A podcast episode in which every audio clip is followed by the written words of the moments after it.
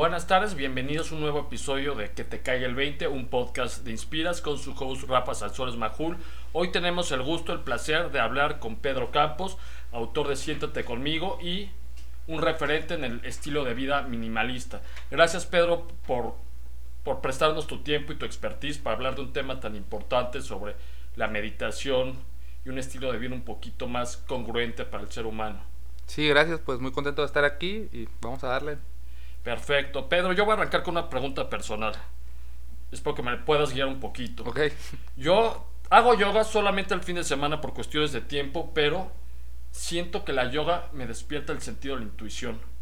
No siento algo concreto en mi práctica, pero en la semana sí lo siento. Tú que eres ya que tú conoces un poquito más de los temas, ¿cómo encuentras esa conexión? Con la intuición. Ajá, exacto. Sí, yo creo que a mí la meditación, yo también podría decir que así como a ti la yoga ha despertado en mí e, este sentido de escucha, de una sensibilidad, una como una voz interior Sí. que surge de la calma, de la claridad y que me sirve un montón, o sea, para tomar decisiones, para saber cómo relacionarme con las personas, con las situaciones de mi vida. Sí, puedo decir que existe esa voz y yo la he encontrado a través de la práctica de meditación. ¿Cuándo tú decides empezar a meditar?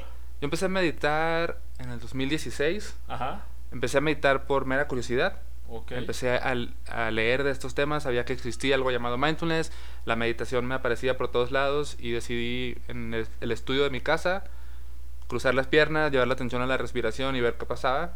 Al Sí. principio fue muy raro y confuso, pensaba que no lo estaba haciendo bien o que la meditación no era para mí, hasta que poco a poco fui como, como agarrándole el gusto, entendiendo de qué iba, y a partir de ahí pues ya ha sido como pues un, un camino que cada vez eh, me siento como más cómodo dentro de él.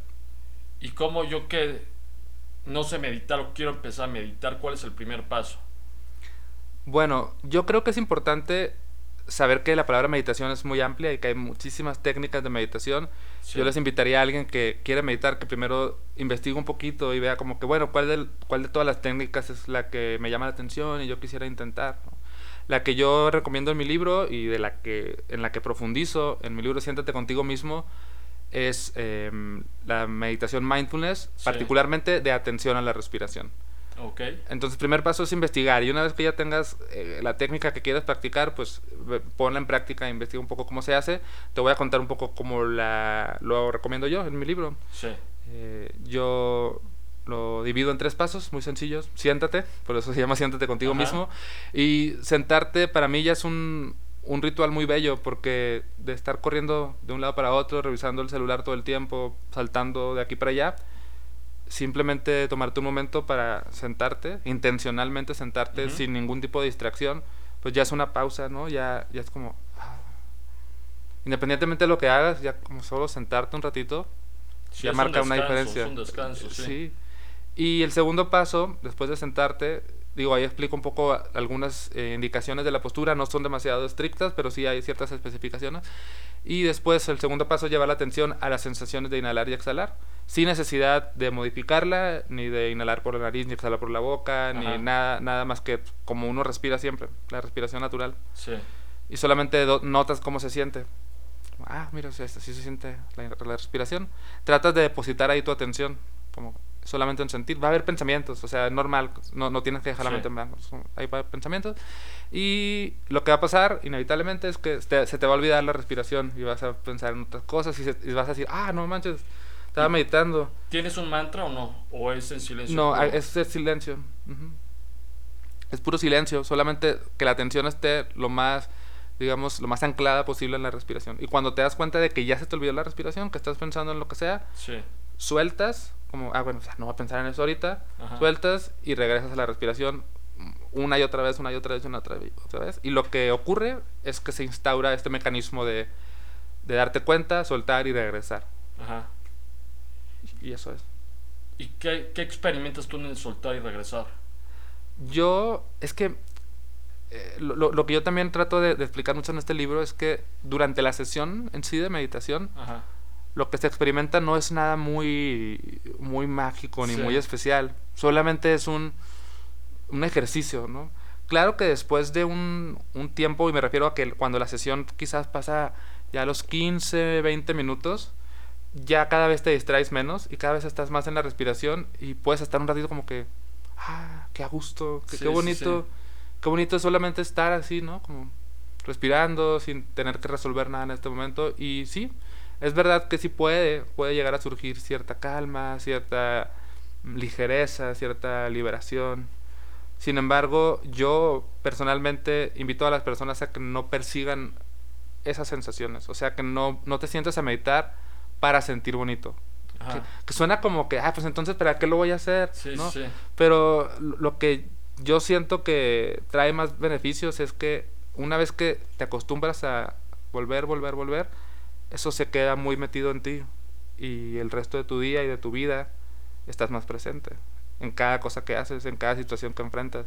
Y siento que ahí es donde están los verdaderos beneficios, porque nada te sirve sentarte a meditar ve- 20 minutos, media hora, sentir súper rico y luego el resto de tu vida andar otra vez en friega y tratar mal a la gente y decirte palabras horribles todo el tiempo, pues no, no tiene sentido. Lo que queremos es que la práctica continúe y, y permee toda nuestra vida. O sea, es- sí es convertirlo en un estilo de vida. En todo lo que haces es con una conciencia. Exacto. Perfecto. Y viendo allá más tu estilo, ¿cómo tú vi, yo leí que parte de tus propósitos es inspirar. ¿Cómo surge ese propósito? Mm, yo, yo creo que todas las personas de alguna manera siempre mm, inspiramos o reflejamos algo, ¿no? o sea, lo que somos y lo que hacemos tiene un impacto en las demás personas. ¿no? Y yo creo que mi trabajo, que tiene mucho que ver con la escritura, con, con la creación de, de mensajes, Sí. pues sí busca como inspirar a las personas a, a vivir con más calma y con más sencillez. Eh, es eso y, y creo que sí lo logro a veces. ¿no? O sea, No, es como, claro que sí, es como si sí, lo que quiero es que la gente se le antoje. O sea, quiero que se le antoje como que, ay, sí, ¿verdad? Podría vivir más tranquilo, voy a intentarlo. Podría vestirme de negro diario.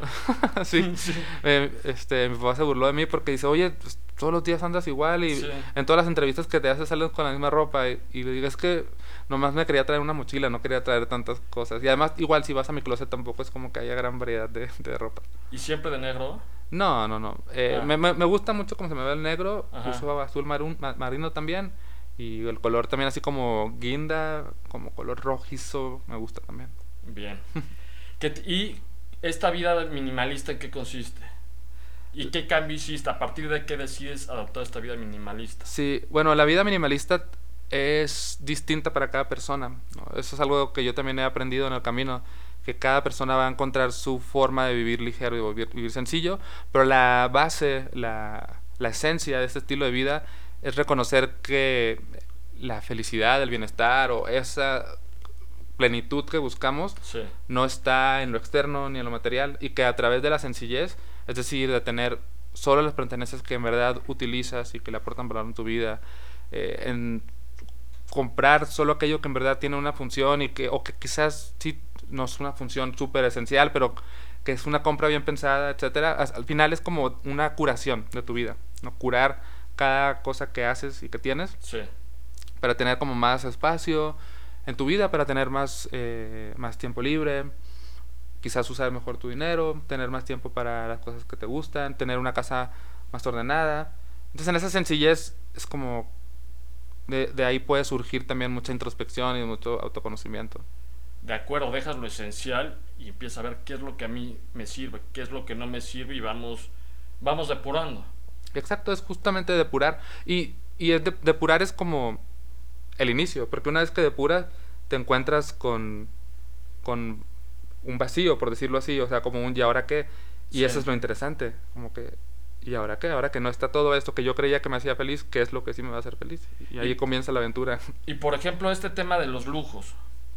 ¿Tú qué consideras un lujo? Te doy un ej- Es que te das cuenta, yo, yo voy muy de acuerdo a tu filosofía. Para mí, lo que me gusta hacer es gratis. Ir a un parque es gratis. Caminar es gratis. A viajar, no, pero. Pero el boleto de avión, ya lo demás, pues conocer a las personas, conocer a la cultura, probablemente no necesitas una inversión económica. ¿Cómo tú ves el tema de los lujos y qué tipo de lujos te das?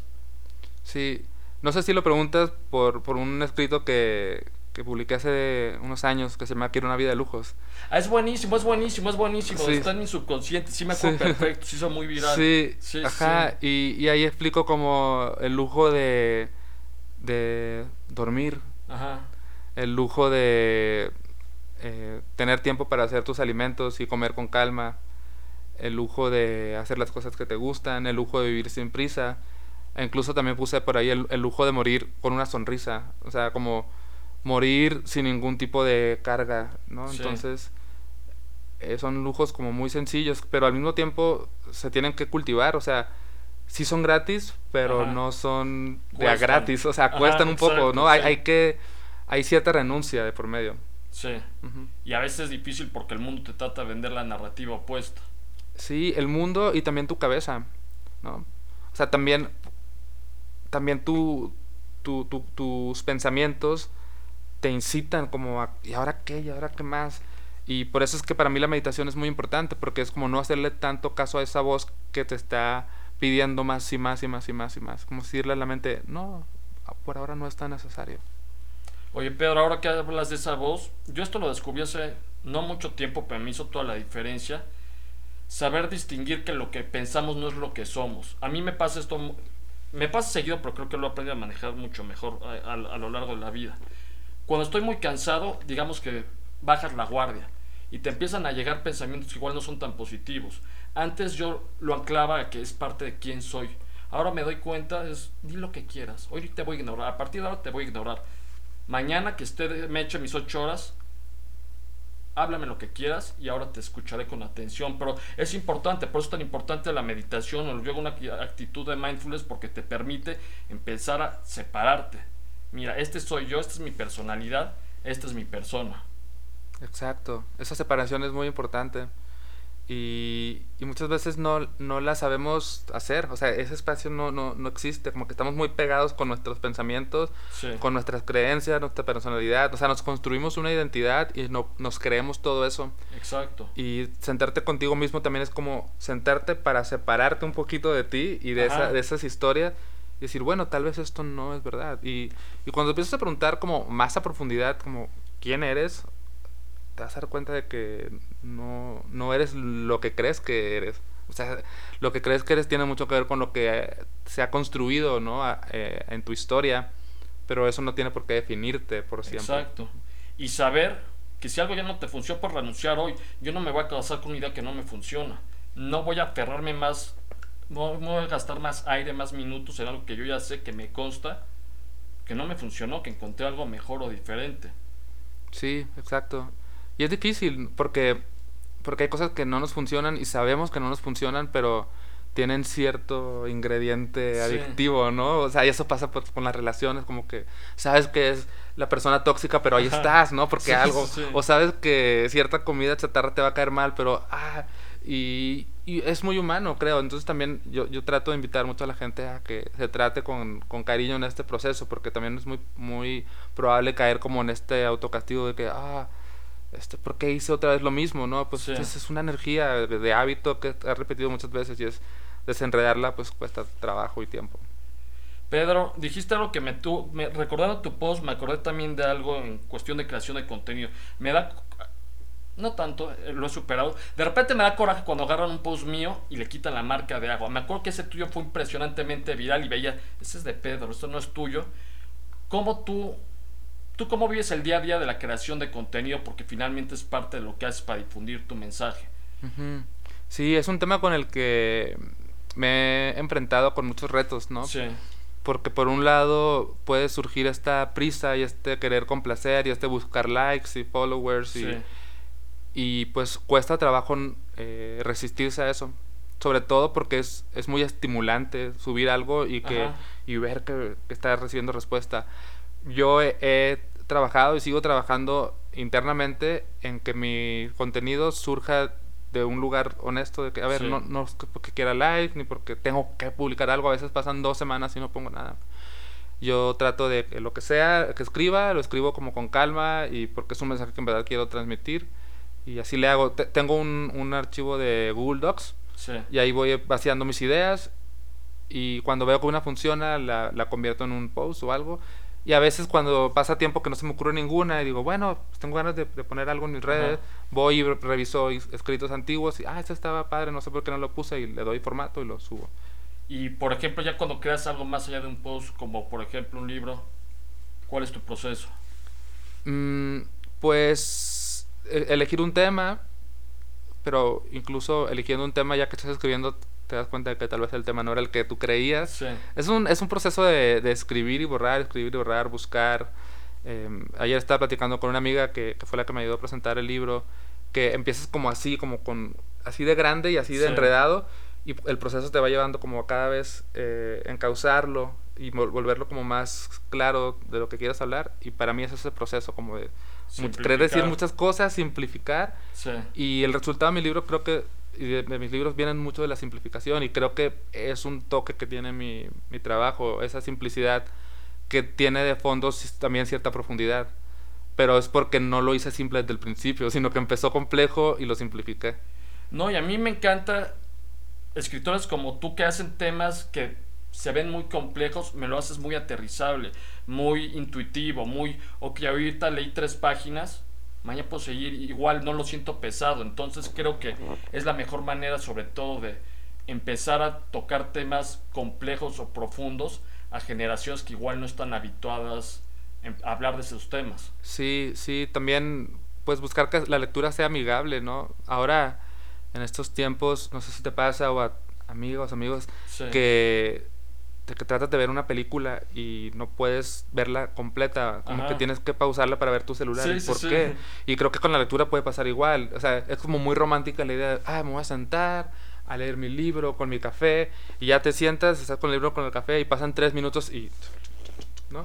Entonces, creo que trato de hacer un libro que, que pueda ir de la mano con est- estos momentos en los que puedes cortar y volver a leer sin que se sienta una interrupción tan grande, no sé. O sea, sí, como dices, leer una página o dos y luego seguirle. Tengo una app, se llama, llama Forest y vas sembrando árboles virtuales.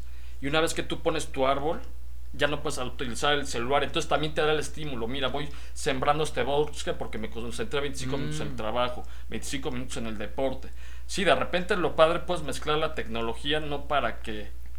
pues, para frenarte a ti mismo, tus hábitos, tus costumbres. Sí, sí, sí, sí. Esa es buena idea eso, como usar la tecnología en ese sentido como a tu favor. Yo usaba una que se llamaba, ya no, ya no la tengo, pues se llamaba Freedom. Ajá. Y te bloqueaban, pero era para la compu, y te Sí. bloqueaba todo. Y nada más podías usar una sola cosa. Y sí me sirvió también para, para trabajar y concentrarme. Buenísimo, Pedro. Me ha encantado esta charla. Espero que se repita. ¿Qué podemos esperar de Pedro este 2023? Pues yo creo que voy a estar concentrado en, en hablar mucho de meditación, en crear Sí. muchos espacios para enseñar a las personas a meditar, como con mi estilo, de una manera muy simple, muy sencilla, muy aterrizada. Y espero pues inspirar a que cada vez más personas atrevan a, a sentarse consigo mismas.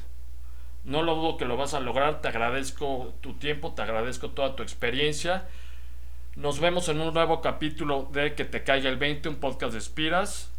Muchas gracias, Pedro. Gracias, gracias a ti. Muchas gracias, Pedro. Quedó muy Gracias. bueno. Ah, qué chido, pues muy bien. Luis, las, Ya Las- picado, yo creo. las, las preguntas, ya sabes, las cápsulas. Sí. Te vas a